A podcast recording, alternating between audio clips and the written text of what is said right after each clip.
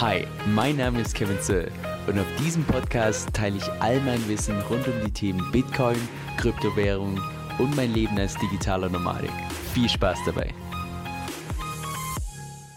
Hey Leute, Kevin hier. So wie ihr sehen könnt, heute mal wieder so ein Stück weit ein anderer Hintergrund, was einfach daran liegt, dass ich mittlerweile nicht mehr auf Gran Canaria bin, sondern mittlerweile auf Zypern. Und fürs heutige Thema würde ich mal vorschlagen, lass uns da mal vielleicht mit, einem, oder ich sag mal einfach so ein Stück weit anders starten. Und zwar, stell dir mal vor, dass du jetzt beispielsweise irgendwo in einem Land relativ nah zur Grenze wohnst. Also ich sag mal, direkt nebendran. Und beispielsweise in deinem Land ist es so, dass wenn du dort irgendwelche Lebensmittel einkaufst im Supermarkt, dann sind die 50 Prozent günstiger als im Nachbarsland. Das heißt, was hast du natürlich als raffinierter Mitdenker Denker natürlich gemacht, hast schon mehrfach dein eigenes Auto vollgeladen mit Lebensmitteln, kurz rübergefahren in die andere, auf die andere Seite, für fast den doppelten Preis wieder verkaufen, dementsprechend einen Gewinn gemacht von fast 50 Prozent. Also im Prinzip, wenn du so willst, ein direkter Arbitrage-Deal, in dem du in dein Land das Ganze günstig einkaufst und im Nachbarsland das Ganze teurer verkaufst. Jetzt leider fährst du persönlich nur einen Smart, das heißt, du hast relativ wenig Platz und genau deshalb überlegst du dir, naja, wenn ich jetzt wirklich diesen Arbitrage-Deal maximal ausreizen will, dann wäre es doch cool, wenn ich beispielsweise 10 LKWs hätte und noch zusätzlich 10 Angestellte, die den ganzen Tag nichts anderes machen als hier günstig einkaufen, rüberfahren, teurer verkaufen. Wieder zurückfahren, günstig einkaufen, teurer wieder verkaufen und so weiter und so fort. Nur das Problem ist, für 10 LKWs und 10 Angestellte, das ist das Ganze mal durchkalkuliert, da brauchst du so ungefähr eine Million an Stadtkapital, die du derzeit nicht hast. Das heißt, was machst du natürlich? Du gehst erstmal zur Bank und fragst nach einem Kredit. Dann bei der Bank angekommen, was wollen die natürlich wissen?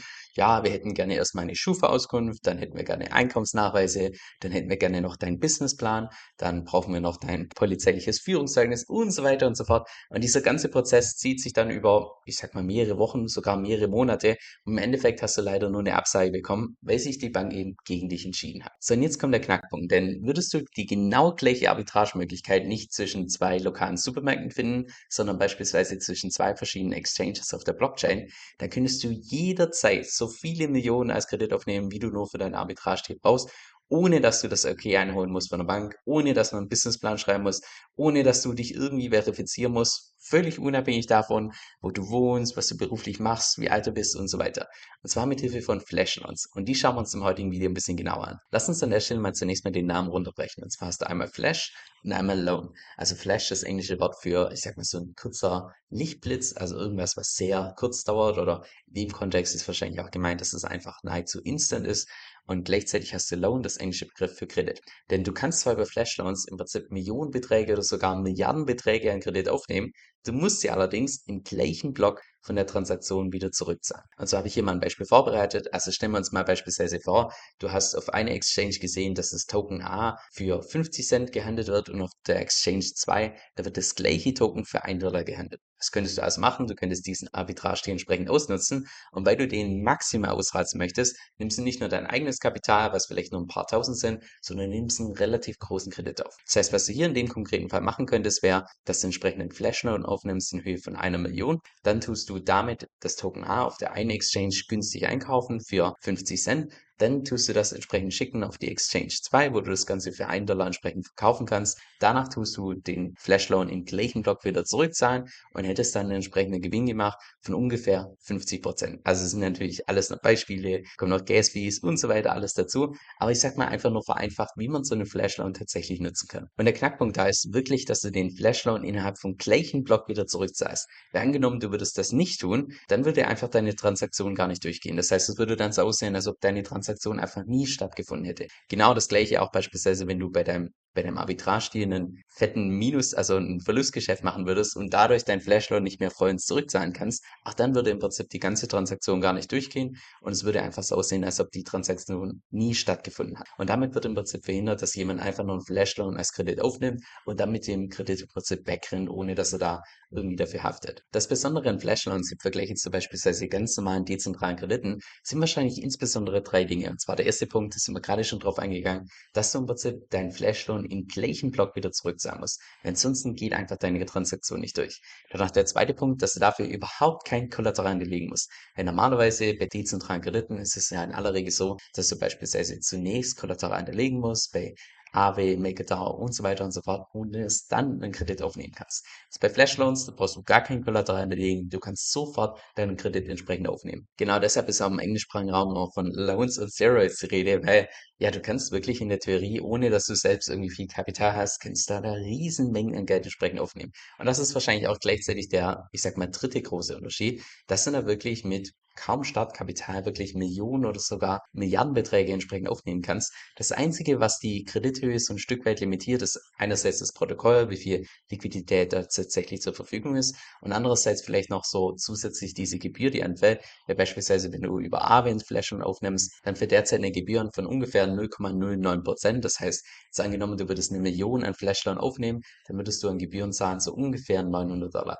Das heißt, es sind nicht umsonst, aber die Gebühr hält sich im Vergleich zur Kredithöhe absolut im Rahmen. Flashcoins sind auch meiner Meinung nach ein ziemlich cooles Beispiel dafür, dass es in DeFi, also Decentralized Finance, nicht nur darum geht, dass man das traditionelle Finanzwesen dann auf die Blockchain bringt mit den gleichen Möglichkeiten, sondern dass dadurch im Prinzip auch Möglichkeiten geschaffen werden, die, die es einfach nicht in der realen Welt gibt, weil du kannst dich im realen Leben mal kurz instant mit einer Million Kredit aufnehmen ohne dass du davon irgendjemand die Zustimmung einholen musst. Das, das funktioniert einfach Real nicht. Aber mit der Blockchain, wenn du da eben nur mit der Blockchain hattest, da ist sowas möglich. Sie jetzt zu den Use Cases von Flashloans, also wofür du die überhaupt verwenden kannst. Den mit Abstand größten Use Case, den sind wir hier schon in diesem Beispiel entsprechend durchgegangen, dass du damit im Prinzip Arbitrage-Geschäfte machen kannst. Und das ist auch der Use Case, der mit Abstand am häufigsten verwendet wird bei Flashloans. Also dass du beispielsweise bei einer Exchange was günstig einkaufen kannst, bei einer anderen Exchange das Ganze teurer verkaufen kannst und dadurch einen entsprechenden Profit machst. Dann der zweite Use Case, der ist so, ich sag mal, wo du einfach durch Flashloans, durch diese kurzfristige Liquidität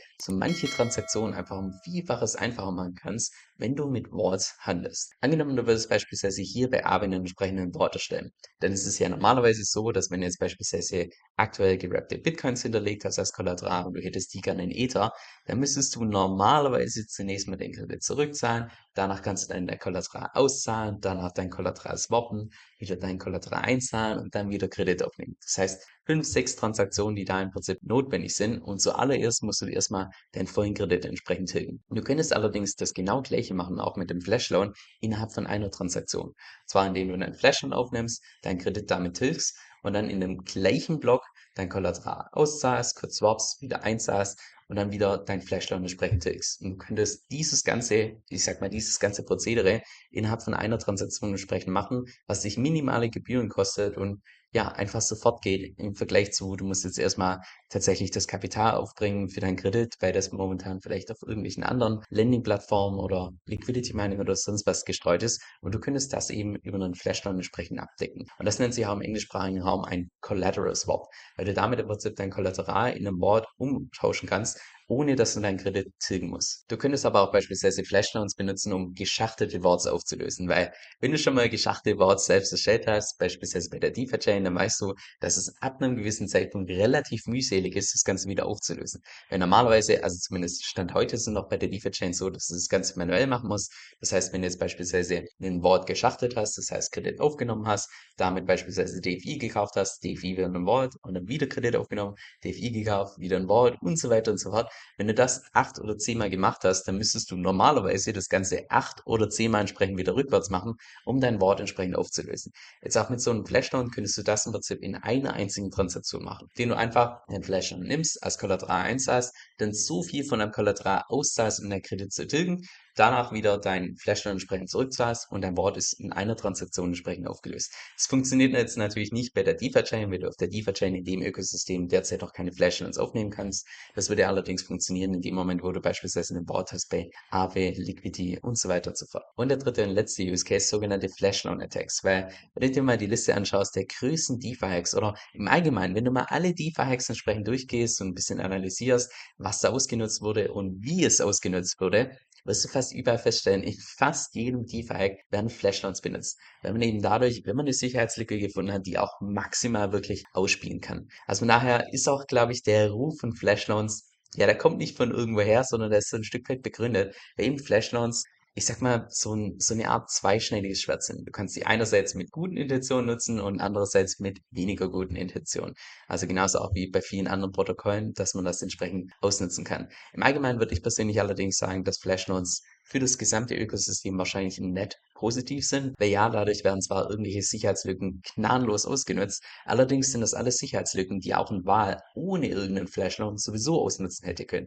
Von daher macht es das ganze Ökosystem meiner Meinung nach im Allgemeinen stärker, auch wenn es vielleicht kurzfristig uncool ist, insbesondere wenn du beispielsweise in irgendeinem Protokoll investiert bist und dieses Protokoll entsprechend ja einfach eine Flashloan-Attacke erfahren hat. Von daher einerseits unschön, andererseits glaube ich langfristig gesehen absolut gesund, dass es solche Attacken gibt und dass eben frühzeitig da bestimmte Mechanismen eingebaut werden. Es gibt ja auch Anti-Flashloan-Mechanismen und so weiter, wie man das Ganze so ein Stück weit unterbinden kann. Jetzt die mit Abstand bekannteste Flashloan-Attacke, die jemals stattgefunden hat, war am 15. Februar 2020. Das ist auch mega interessant, also für jeden Techie, der das durchlesen will. Ich habe euch das unten verlinkt, da könnt ihr das, das Ganze mal durchgehen. Und zwar, was da im Prinzip der Angreifer gemacht hat. Und der Angriff wurde danach bis ins letzte Detail analysiert, weil der Angriff damals als absolut einzigartig galt, weil sowas einfach da vorne nie stattgefunden hat.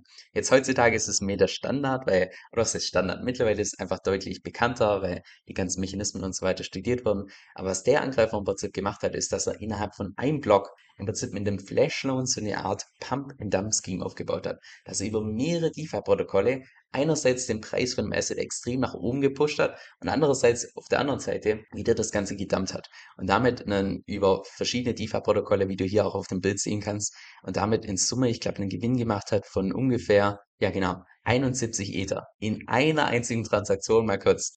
71 Ether als entsprechender Profit auf Kosten des Protokolls. Weil, wie gesagt, es war eine Flash-Loan-Attacke, da ging es nicht darum, mal kurz einen Arbitrage-Deal zu machen, sondern da ging es wirklich darum, wie man Sicherheitslücken exploiten kann und dementsprechend alle, die da investiert waren, einen entsprechenden Verlust gemacht haben. Viele Protokolle auf Ethereum haben auch mittlerweile so eine Art Anti-Flash-Loan-Schutz eingebaut, wie beispielsweise die zentrale Preisorakel oder beispielsweise High-Frequency-Price-Feeds, die die ganze Zeit den Preis im Prinzip aktualisieren, sodass man nicht künstlich den Preis hochpushen kann oder beispielsweise zwei Block-Transaktionen, weil, wie gesagt, Flash-Loans muss man ja innerhalb von einem Block entsprechend zurückzahlen. Also gibt es verschiedene Mechanismen, wie man sowas im Prinzip so ein Stück weit abwehren kann. Aber oftmals ist es einfach so, dass die ganzen Sicherheitslücken erst dann wirklich bekannt werden, wenn sie halt einmal exploited wurden. Und das ist zwar traurig, aber leider einfach die Wahrheit. Es gibt im Übrigen auch noch weitere Use Cases von Flash Loans, wie beispielsweise Wash Trading oder Flash Liquidations. Aber da wird es dann, ich sag mal schon, ein bisschen zu technisch. Und ich glaube, ja, ich bin mal nicht zu technisch beim heutigen Video. Ich glaube, heute, das heutige Thema war schon an sich ein relativ komplexes Ding, weil es sowas eben nicht in der realen Welt gibt. Und von daher hat man da nicht so einen wirklichen Vergleichsstandard, wo man sich das so ein Stück weit vorstellen kann. So, jetzt noch eine gute und eine schlechte Nachricht zum Schluss. Und zwar zunächst mal zur guten Nachricht. Jeder, genauso auch du, könnte jederzeit so einen entsprechenden Flashton entsprechend nutzen. Das heißt, es ist nicht nur für irgendwelche bestimmte Leute, sondern es kann jeder entsprechend nutzen. Du brauchst beispielsweise nur auf Aave gehen, deine eigene Metamask connecten und dann könntest du entsprechende Flashton aufnehmen. So, jetzt zur weniger guten Nachricht. Du kommst meiner Meinung nach nicht so wirklich am Coden dran vorbei, wenn du tatsächlich Flashnotes nutzen willst. Es gibt zwar Protokolle wie beispielsweise Furucombo, die das Ganze versuchen, so einfach wie möglich zu machen, dass auch nicht-Techies das Ganze nutzen können, aber selbst dann kommst du nicht an der, also du kommst einfach nicht dran vorbei, dass du dich so tief in die Materie einarbeiten musst, um tatsächlich solche Flashloans gewinnbringend nutzen zu können, weil nur dann, wenn sie Gewinn abwerfen, macht tatsächlich Sinn, solche Flashloans überwiegend zu nutzen für beispielsweise Arbitragemöglichkeiten und so weiter. Das heißt, ja, ist eben, glaube ich, nur für Leute wirklich gedacht, die da ziemlich tief in der Materie drinstecken. Ich habe vor kurzem eine Umfrage gemacht, woraus kam, dass mehr als 50% von meiner Audience das gleiche Tool für ihre Steuern benutzt, und zwar das Tool Cointracking. Und erst als ich dann darüber recherchiert habe, habe ich im Nachhinein herausgefunden, dass das auch weltweit der Marktführer unter den Kryptosteuertools ist und dementsprechend auch das Tool ist, was in aller Regel die ganzen Steuerberater empfehlen, weil sie sich eben damit auskennen, mit den anderen Tools entsprechend weniger. Das heißt, sie wissen dann ganz genau, was sie mit den Daten machen müssen und so weiter und so fort. Jetzt das Coole an dem Tool ist meiner Meinung nach nicht nur, dass die so gut wie jeden Coin akzeptieren, sondern dass es da auch eine komplett kostenlose Variante gibt. Jetzt, falls du mehr darüber erfahren möchtest, dann geh einfach auf meine Webseite kevinsoe.com-5. Das ist K-E-V-I-N S-O-E-L-L.com 5. Dieser Podcast stellt weder eine steuerrechtliche noch eine finanzielle Beratung dar. Das heißt, alle Informationen sind wirklich nur zu Informationszwecken bestimmt.